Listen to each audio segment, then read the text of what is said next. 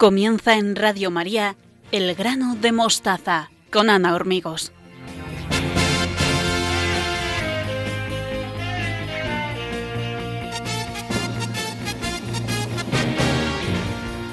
Buenas noches a todos los oyentes de Radio María. Les damos la bienvenida al programa número 5 de El grano de mostaza, un espacio de educación y familia donde todos tienen voz. Hoy, viernes 25 de marzo de 2016, Quiero saludar a nuestros colaboradores habituales Estanislao Martín, Beatriz Hormigos, Victoria Melchor y Maribí Gallego. En el control y las redes sociales Teresa Jiménez. Al micro les habla Ana Hormigos. Pueden seguirnos a través de la cuenta de Twitter arroba elgranomostaza, la página de Facebook El Grano Mostaza y el correo electrónico elgranodemostaza arroba radiomaria.es. Muchas gracias por acompañarnos un viernes más en Radio María.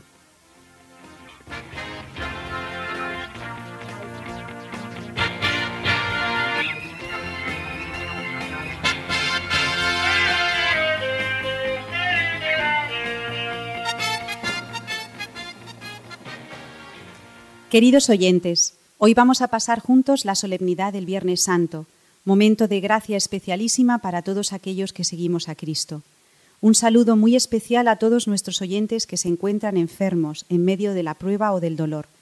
Para todos los que nos siguen hemos preparado un programa especial de acompañamiento fraterno.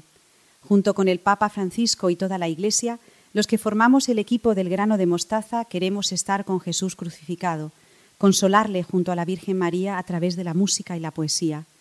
Para ello hemos preparado un programa especial lleno de emoción que esperamos sea una gota en el océano del sufrimiento de la humanidad. Nos encomendamos con confianza a la intercesión de nuestra Madre Dolorosa para que ella nos haga comprender que la cruz es el camino de la resurrección, que ella nos ilumine en la siembra del grano de mostaza de hoy, 25 de marzo de 2016, en Radio María.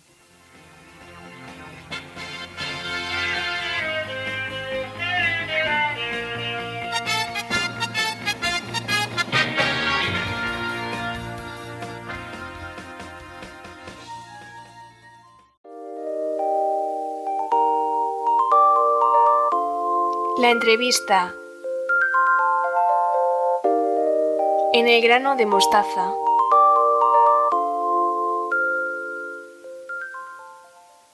La entrevista de hoy quiere ser un homenaje a las personas que han colaborado con el grano de mostaza en estos cuatro programas.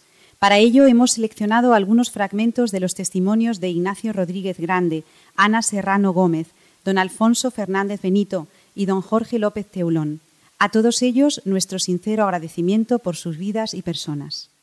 Habrá gente que se plantee y diga, qué locura traer al mundo un hijo con síndrome de Down, con lo fácil que es deshacerse de él. Bueno, obviamente el mensaje de hoy en día es que el 96% de los niños a los que se diagnostica de forma anticipada el parto un síndrome de Down no nacen. Eso es eh, vamos, no, es, no me estoy inventando el dato, esto es un dato estadístico y las fundaciones y las asociaciones Down pues están trabajando mucho en ello para que esto pueda ser, si no eliminado, porque por desgracia va a ser complicado que lo eliminemos, por lo menos concienciar a la sociedad de que estas personas, como cualquier otra, tienen derecho a nacer y que tienen unas capacidades que están por, por, explotar que hasta recientes años, 20, 25 años, no se ha visto lo que podía llegar a, a dar de sí un, una persona con síndrome de Down. ¿Cómo ha cambiado Rafael nuestras vidas? Pues de una forma radical. Primero, porque no eres consciente de lo que supone la discapacidad en el mundo hasta que no encuentras una persona con discapacidad en tu entorno más cercano. Nosotros no lo hemos tenido que encontrar en el entorno más cercano, lo hemos encontrado en nuestra misma familia. Mm, yo hasta que Rafa nació había tenido algún contacto con la discapacidad a través de algún voluntariado en un campamento, o de forma circunstancial con alguna persona conocía que a su vez tenía un amigo que tenía tal, bueno, pues nunca de forma directa, yo os puedo garantizar que nunca había hablado con una persona con síndrome de Down, nunca. O sea, había tratado con ellos, pero hablar, lo que es hablar, tener un diálogo, tengo que tener con mi hijo todos los días. Sí, algunos preguntan, pero se dialoga, sí, sí, se, dialoga también con los síndromes de Down, sí, sí, sí hablan, se expresan y se comunican. Bueno, pues hasta esta, hasta esta ocasión yo no tenía oportunidad. Pero no solo hablo de mi primera persona, también puedo hablar de la familia, y no solo de la familia nuclear, que evidentemente nos ha cambiado a todos el chip, tanto a hijas como a madre, como a padre, que está aquí, sino toda la familia extensa, abuelos, eh, primos eh, y la comunidad de referencias nuestras, tanto en la iglesia como pueda ser la Fraternidad de la Conversión en nuestro caso y la Asociación Católica de Propagandistas, como cualquier persona de iglesia que se acerca a nosotros y que tiene contacto con Rafa. Evidentemente, la, la situación que Rafa genera es una situación que, aunque pueda sorprender a nuestros oyentes, es una situación de alegría. O sea, cuando Rafa se acerca a alguien, a nadie se le pone una cara entristecida, ni de amargura, ni nada parecido. O sea, todo lo contrario, expresa la gran alegría que le produce una persona que su primer acercamiento a él es una sonrisa y un hola. Bueno, no voy a decir aquí como lo dice él porque sería un poco escandaloso, ¿no? Pero un hola inmenso y ¿qué tal estás? ¿Eh? Esto es lo que recibe la persona que se acerca a Rafa. Y lo que recibe al fin y al cabo es el afecto que desprende una persona que lo único que sabe hacer es eso, querer, amar.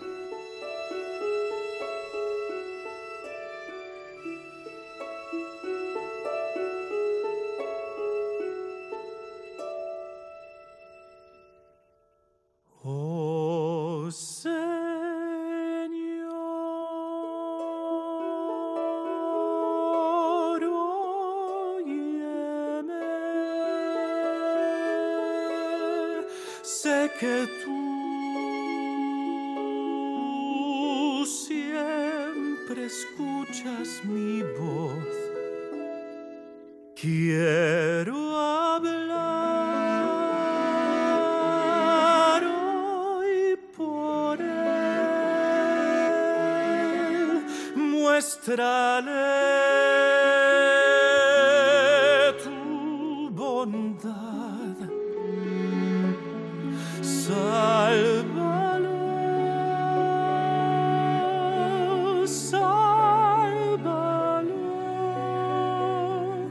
Y hay un momento en tu vida, Ana, en el que pasa algo y es un antes y un después, ¿verdad? Sí.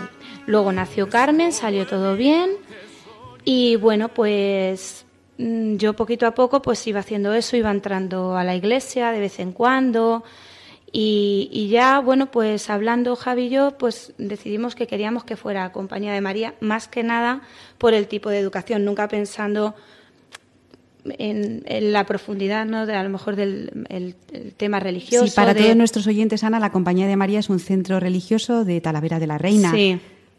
Y bueno, pues, pues entonces mm, vino mi madre diciendo que se había enterado que las matrículas y estaban sin bautizar.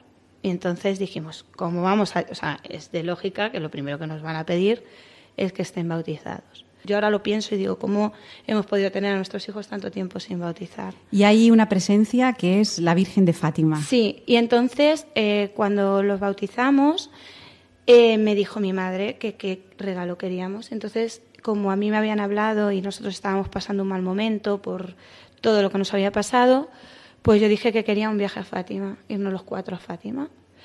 Y bueno, pues fue lo que nos regalaron mis padres, el viaje a Fátima, que fue el, el, el, febrero del año pasado. Y ya está, a raíz de ahí es un cambio de nuestra vida. ¿En qué ha cambiado tu vida, Ana, y la de tu familia? Pues primero en la forma de enfocar lo del niño. A raíz de ahí, bueno, de hecho allí nos pasaron muchas cosas, se nos rompió el coche con una avería muy grande, pero es que es como que empiezas a, a relativizar los problemas, a, bueno, a quitarles importancia y a, pensar en los problemas realmente importantes. Y bueno, pues nos dieron muchas charlas sobre cómo mm, tratar el matrimonio, sobre cómo eh, pensar en el otro. Nosotros nunca nos habían hablado de esas cosas, entonces absorbimos todo como mucho. Nos tiramos todo el viaje desde Fátima hasta Talavera hablando sobre lo que nos habían explicado y tal. Y mi sorpresa fue cuando llegué a Talavera y vi que, no había sido algo de decir, bueno, hemos ido y se ha quedado en un viaje, sino que lo bonito era cuando llegamos. ¿Qué pasó cuando llegaste pues, a Talavera? Pues que ha transformado nuestra vida. Javi y yo estamos muy bien. Eh, en mi casa hay armonía, no hay mal humor, se hablan las cosas, se da importancia a las cosas importantes, eh, se intenta no discutir. Eh, con Lucas disfrutamos muchísimo más. Todo. Ha cambiado, ha cambiado todo. Y luego, claro, pues ahora rezamos todos los días, nos están ayudando porque nos falta muchas cosas. Estamos en camino, ¿verdad? Sí, pero bueno, pues viene Paco el sacerdote a casa y bueno, pues también tenemos amigos de peregrinos que nos echan una mano y nos o sea que es, es, una vida nueva, Ana. Sí, estamos muy contentos. ¿Qué le dirías a los oyentes de Radio María que no comprenden o no aceptan la cruz en sus vidas? Porque nos estás hablando de una cruz que para eh, muchas personas sería insoportable. Sí, es insoportable. O sea, eh, yo creo que es de las cosas más duras que te puede pasar. Eh, pero mm, si lo miras así, mm, yo creo que mm, se puede llevar las cosas de, de otra forma, porque al final eh, lo importante es disfrutar de tu hijo y pensar, por lo menos yo lo veo así. Yo ahora veo que si mi hijo está conmigo es porque Dios lo quiere así y porque si Él ha decidido que esté con nosotros es porque nosotros podemos con ello. Y además vemos que nosotros estamos dando ejemplo y estamos intentando por esa vía ayudar a mucha gente. Yo cuando hablé con Ana de esta entrevista me dijo, lo único que quiero es eh, que mi testimonio pueda ayudar a la gente. A través con que ayude a una persona, con que ayude a una familia, porque yo sé lo que es pasarlo realmente mal.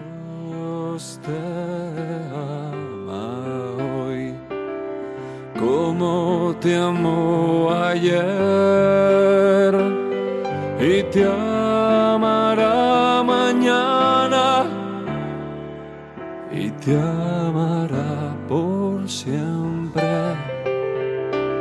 y te amará mañana y te amará por siempre. Papá en los documentos que ha ayudado de, subsidios, nos da una gran pista. Primero, meditar las parábolas de la misericordia. Y meditarlo en familia, porque no tiene la lógica de la mera justicia, sino que superando la justicia, Dios lo supera así, va al corazón de misericordia. No es, no es comprensible desde el punto de vista de Jesús, no es, es lógico, pero no es lógico para los hombres el que deje las 99 ovejas y se vaya a buscar la perdida, porque se podía haber quedado sin ovejas. Es decir, dejar de ser pastor. Tampoco parece que es injusto y no lo es cuando va dando los denarios y al último que paga, que es el que ha trabajado las 8 horas o las 10 horas de jornada, le paga un denario, lo mismo que al que ha trabajado al principio, que era el último que se había incorporado, solamente dos horas. Y es que Dios, y dice, es que yo acaso no puedo ser bueno. Es decir, la justicia no está regañado con la misericordia. El que el hijo pródigo volviera y había dilapidado su hacienda y sin embargo no le había dado una fiesta a aquel hijo mayor, un tanto envidioso ciertamente, pero que había defendido la hacienda, la herencia, y que no la había dilapidado. Y él lo dice, es lógico que el padre no lo acoja solo como un esclavo, como un siervo, sino que recobre la dignidad de hijo, yo creo que esta experiencia de dignidad de hijos, de padres, de estas relaciones tan bonitas con Dios y entre todos los miembros tan ricos que hay, abuelos, padres, nietos, eh, en la familia, es una gran aportación a este año de la misericordia. En segundo lugar, como no, viviendo los sacramentos y concretamente el sacramento de la misericordia, puesto que yo paso muchas horas sentado en el banquillo de la misericordia, en el sacramento de la reconciliación, como penitenciario de esta diócesis, creo que es una labor que se aprende, que no se improvisa cuando los miembros de una familia, padres, hijos y esposos, se perdonan de corazón y tienen entrañas de ponerse en el lugar del otro. Y luego también, pues, no solamente con la oración, con la meditación, sino con la oración, sobre todo el Padre Nuestro, que es el resumen de la misericordia, ya que eh, pedimos perdón cuando ofendemos a Jesús porque hemos perdonado al prójimo y segundo porque también la misericordia es anticiparse para no caer en la tentación, en el hoyo, en el agujero, como Santa María, la Virgen. Yo creo que además las obras de misericordia son un camino muy bonito de conversión de cara al prójimo, si se dan cuenta, y de cara a Dios para vivir, pues eso de dar buen consejo al que lo necesita, corregir al que yerra, que es lo más difícil, lo más exquisito de la caridad, rezando por él, dando el ejemplo, o mm, da de comer al hambriento, una madre que da de comer a su niño y el niño no dice nada pero lo reconoce y lo agradece, o viceversa también cuando los hijos eh, pues saben sufrir con paciencia pues los años ya mayores de sus padres, de sus abuelos y no reniegan de ello. sus ojos en Cristo y ya no volvieron atrás. quién se fiará? Y esa razón pudo más. Llevaban eh, tremendos eh, en el momento del martirio incluso de madres eh, teniendo a los sacerdotes testificando para asesinarles pues de valentía de empujar una, una familia que hay una madre con más de 80 años y sus cuatro hijas religiosas que las matan a las cinco en Agullén, en Valencia, y como la misma madre tan mayor pues las alienta, pues después que les había dado la fe y con el gozo de que las cuatro tuvieran vocación, pues morir las cinco juntas, ¿no?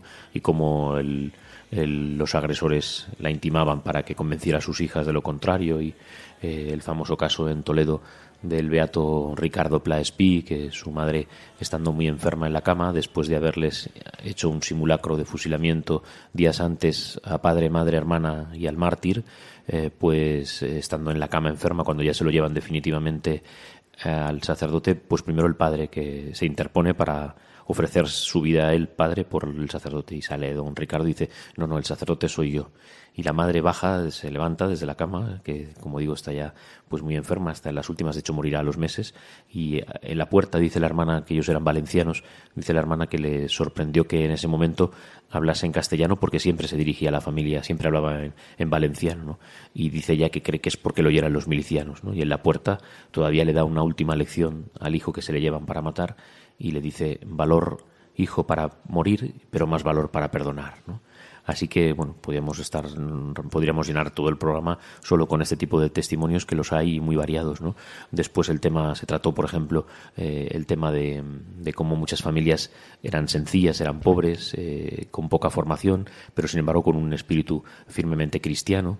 El tema de la vida eterna, como hay una claridad de los mártires, que eso, bueno, pues es verdad que hay una formación de seminarios, de, vida religiosa, pero que se ha mamado en casa respecto a la vida eterna. Nos veremos en el cielo, hasta el cielo despidiéndose de una manera no solo espiritual, sino con un sentido eh, sobrenatural, con un sentido de fe. Siempre me ha hecho reflexionar y pensar cómo los mártires perdonan a sus verdugos y es algo que me ha llamado mucho la atención. Y también el perdón que los padres han tenido hacia esos asesinos de sus hijos, cuando esto no debe ser nada, nada fácil. ¿Cómo se consigue el poder perdonar así? Eh, eso es hasta nuestros días, con un ejemplo que ha salido hace poco de una señora que se ha juntado con un terrorista de la ETA, al cual perdonaba, y se ha silenciado un poco que esta mujer pues eh, se encarga del apostolado de la Divina Misericordia en su parroquia. ¿no? Eh, hay una profunda fe para perdonar. Humanamente no sale, humanamente lo que sale pues es, si no el odio, porque luego es verdad que hay gente que a lo mejor es más serena de sentimientos, pues sí una animadversión, ¿no? pero hasta llegar al perdón hay un perdón que igual pues es algo que, que cuando va en la formación eh, es claro y que después hay que vivir, pero que se vive a la par por la vida sacramental. Es el Señor el que da la... O sea, humanamente es imposible. La respuesta es humanamente no se puede, pero es el Señor el que da la fuerza, el, el Espíritu Santo es el que anima en el momento del martirio e incluso eso, en el momento del perdón.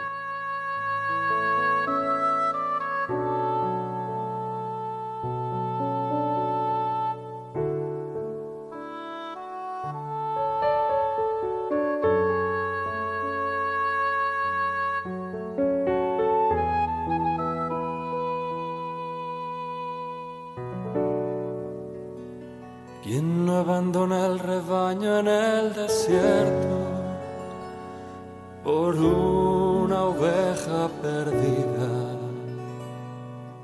Y sobre los hombros la lleva hasta casa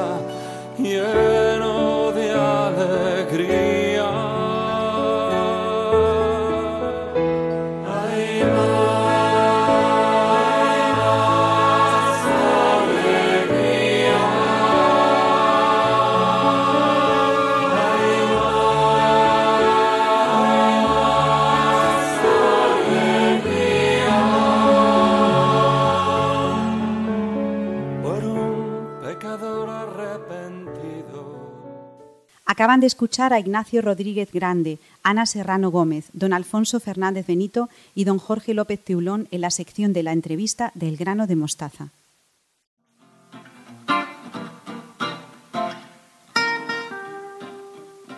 con otros ojos. La sección de cine y literatura de El grano de mostaza.